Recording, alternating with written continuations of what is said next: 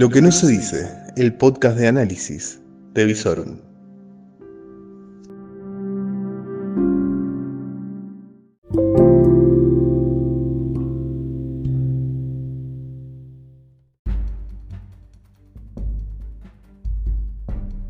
Muy pero muy buenas noches, esto es Aislados, noche 31.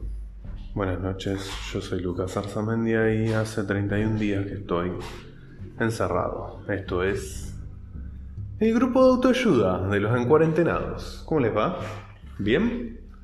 Bueno, espero que estén disfrutando una linda noche de sábado. Hay que hacerlas especiales a las noches de los fines de semana porque la verdad que por lo menos para cortar un poco la rutina, ¿no? De encierro o de home office o de ir y venir en este tránsito raro al que le toca trabajar y andar con permisos, papeles, etc. Hay que, hay que tratar de ponerle un poco de, de mística los viernes a la noche y sábado a la noche. Porque bueno, algo de normalidad tenemos que reclamar. En cuanto a novedades, bueno, el número de infectados sigue eh, evolucionando casi diríamos favorablemente en, este contexto. Tenemos en la provincia de Santa Fe, seguimos teniendo nada más que dos fallecidos. Y a nivel nacional tenemos 2.839 contagiados, 132 fallecidos y 685 recuperados. ¿Sí? La verdad que gracias a esta cuarentena que venimos todos construyendo con mucho esfuerzo, eh, realmente los resultados se ven. Pero también se ven los resultados de la cuarentena en la economía, por lo cual, a partir de esta noche, se acaban de habilitar 11 nuevas actividades. A saber, bueno, algo que ya habíamos adelantado, que es el cobro de impuestos y servicios que recuerden, para poder ir a los Rapipagos, Santa Fe Servicios o Pago Fácil, van a tener que ir según la terminación del DNI, empezando el día lunes con el 0 y el 1. También se ha mm, abierto con turnos y guardias mínimas los registros nacional y provincial de propiedad.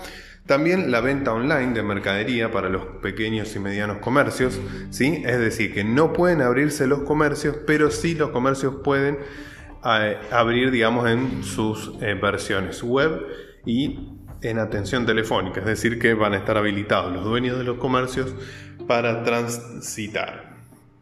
También se habilitó la atención médica y odontológica programa, es decir, también se necesita turno. Estamos empezando a transitar lo que es la vida post cuarentena, que va a ser una vida de ir a todos lados con turno. E imagino yo que el médico estará anoticiado que no puede hacer como hace siempre, que da turno cada 15 minutos y después tenés 48 minutos de espera. Digo, Esperemos que las secretarias tomen nota de esto, den turnos según la costumbre del médico a tardar más o menos para que la gente no se acumule en las salas de espera, porque lo último que se necesita es acumulación de gente en salas de espera. También se han habilitado los dentistas. La verdad que la cuestión del dentista es la cuestión un poco más compleja, porque la boca, el torno, vamos a ver cómo funciona eso. Y también, bueno, para médicos de, eh, de seguimiento de enfermedades crónicas. También va a estar habilitados los laboratorios de análisis clínicos. Si a alguno le quedó por hacerse el chequeo del año, lo va a poder ir a hacer. Algo muy importante que se habilita son las ópticas, porque hay mucha gente que venía reclamando que se le habían roto los lentes en el medio de la cuarentena y no tenía repuesto. Bueno, se abren las ópticas también con turno. Eh, también, bueno, las compañías de seguro, los peritos y liquidadores de siniestros. También los, los establecimientos para la atención de víctimas de violencia de género. La producción para la exportación, que necesita un permiso especial del Ministerio de Desarrollo Productivo.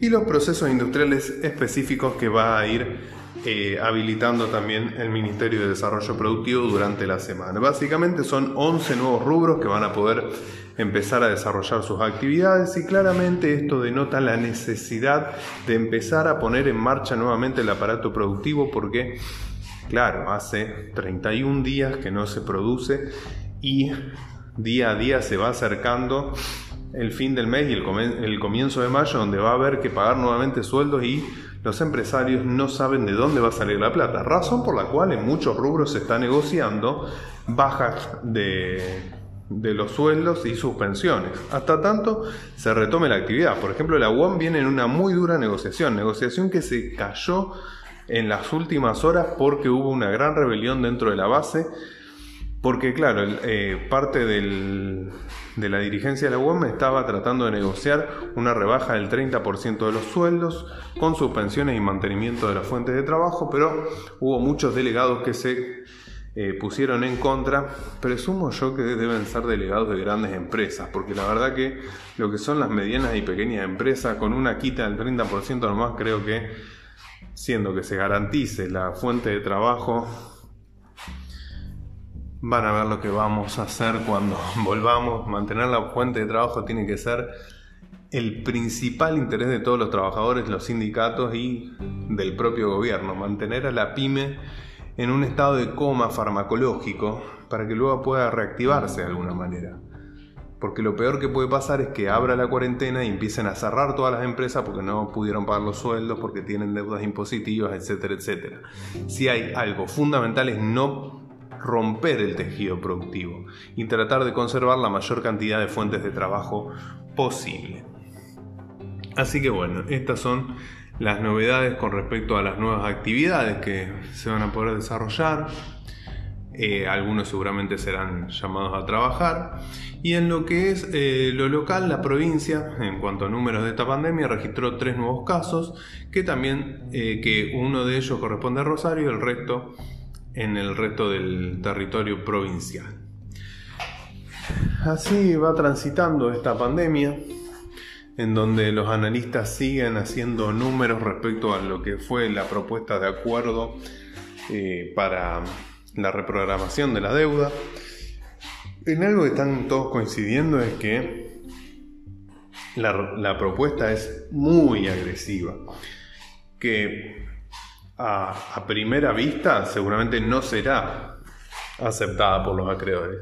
Pero que si está en el espíritu del gobierno abrir una negociación, ofrecer en el medio alguna otra compensación, como se está hablando de algún bono por los intereses que no se pagan de acá al 2023, puede ser que en algún punto haya un punto de encuentro entre las pretensiones de los acreedores y la necesidad del gobierno de establecer un cronograma de pagos y una estructura de deuda que sea pagable. Así que bueno, en eso se nos va a ir el resto de la semana. El 22, que es el miércoles, es un día clave porque se tienen que pagar 500 millones de dólares por intereses. Creo que va a ser una fecha clave en cuanto a, a desnudar cuál es la verdadera intención del gobierno. Porque si realmente la intención del gobierno es negociar y tener tiempo para negociar, lo que vamos a ver el 22 es que se paguen esos intereses para poder tener tiempo hasta julio, que es el próximo pago fuerte en, ese tipo de bonos, para negociar una reestructuración exitosa. Por el momento, esos son los temas, por lo menos los temas de agenda diaria. En el medio estamos cada uno de nosotros tratando de sobrellevar esta cuarentena algunos trabajando desde la casa, que no es lo mismo. No es lo mismo porque se alteró toda la rutina, se altera el lugar de trabajo, uno no tiene el mismo orden geográfico de la oficina que en su casa. Después están aquellos que ni siquiera pueden trabajar. Que bueno, los primeros días fue como estar de vacaciones, pero la verdad que estar encerrado dentro de la casa y aquellos que tienen que viven en departamentos chicos y bueno, ni hablar si también tienen hijos chicos, que también mantener a los, a los chicos encerrados es toda una, una tarea bastante, bastante compleja.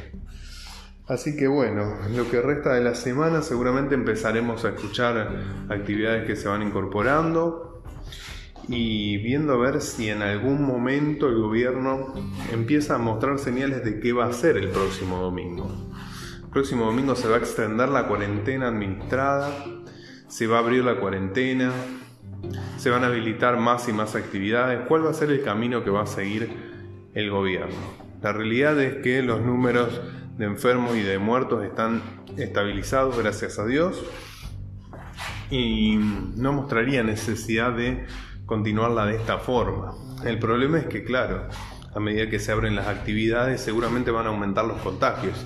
¿Y qué pasa si en algún momento llegamos a tener ocupadas el 60-70% de las eh, camas de terapia intensiva? ¿Volvemos a cuarentena o no? ¿Vamos a un esquema de cuarentenas eh, periódicas, por ejemplo? Lo cual también va a ser bastante difícil de, de sostener y de aplicar. Realmente creo que vamos a, tener un año muy atípico. No, no vamos a recuperar la normalidad en todo el año. Imagínense, hay actividades como cines, teatros, eh, congresos profesionales, eh, fiestas de graduación, fiestas de 15, casamientos. Eh, no vamos a poder desarrollar ninguno de esos tipos de actividades la salida, un, boliche bailable, por ejemplo. Ah, no, vamos al boliche. Al boliche, en donde tenés seis personas por metro cuadrado. Olvídalo, no creo que eso vuelva por lo menos en los próximos seis meses. Gimnasios, otra cuestión, que por más que sea a lo sumo que pueda organizarse alguna suerte de turnos para para utilizar, por ejemplo, el gimnasio durante una hora, que se corte, se limpie todo. Realmente bastante difícil. Creo que los gimnasios también van a ser una de las principales víctimas de, esta pandemia porque no creo que en el corto plazo puedan abrir nuevamente. Eh, bueno, ahora los comercios empiezan a poder abrir, pero una actividad muy golpeada va a ser la de la venta de ropa. Imagínense, hay muy poca gente acostumbrada a comprar ropa por internet. Y también hay muy pocos comerciantes acostumbrados a vender ropa por internet todos tienen armada una estructura donde hay un comercio, la gente va, entra, se mide y se lleva la ropa. Y ahora viene justo el cambio de temporada, el invierno.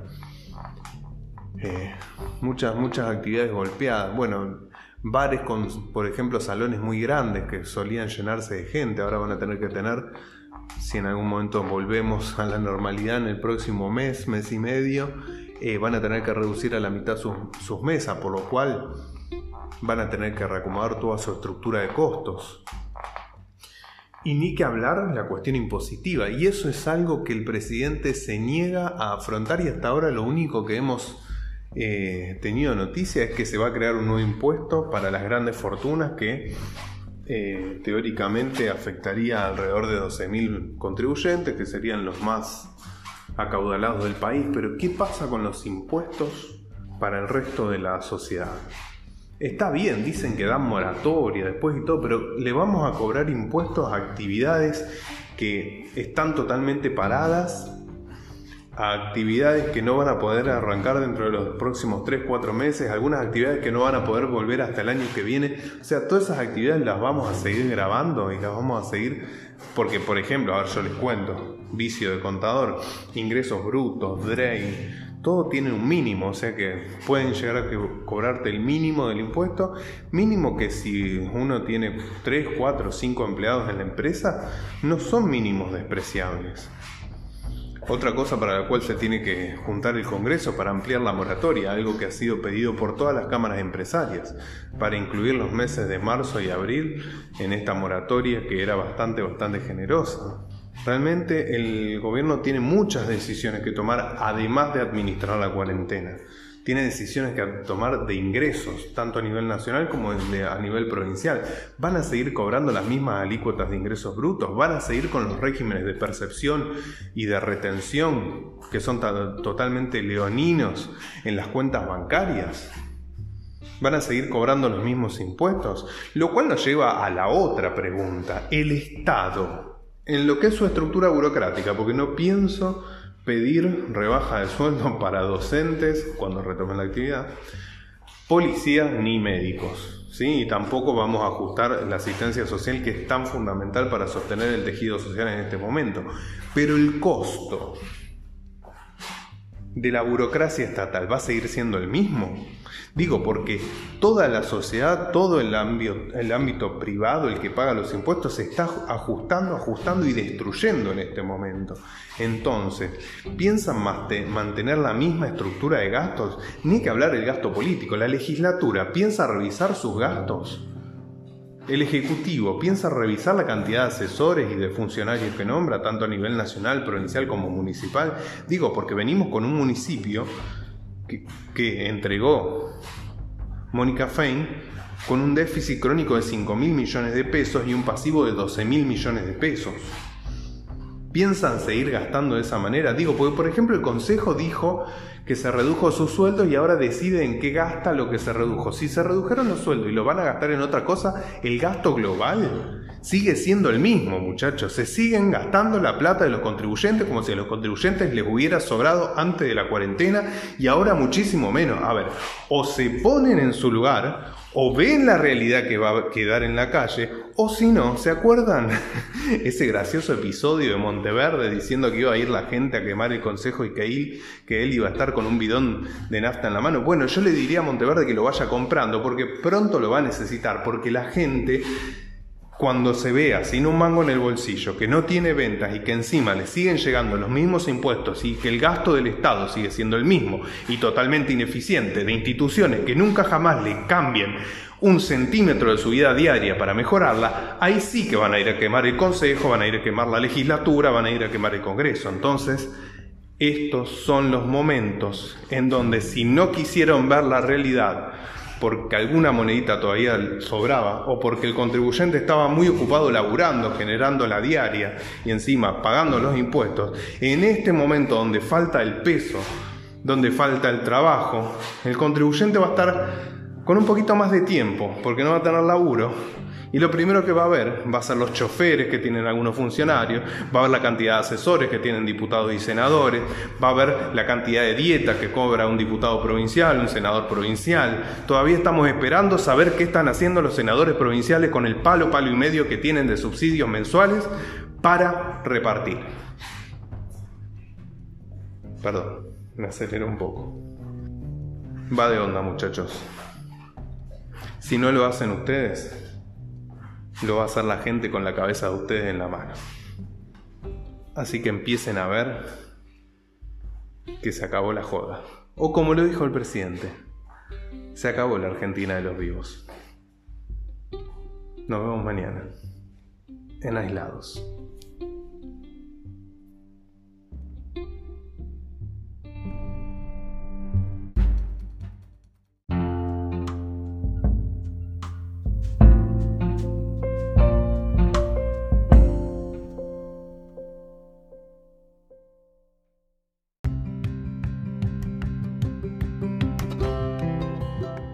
Todo lo que necesitas saber en Lo que no se dice, el podcast de Visorum.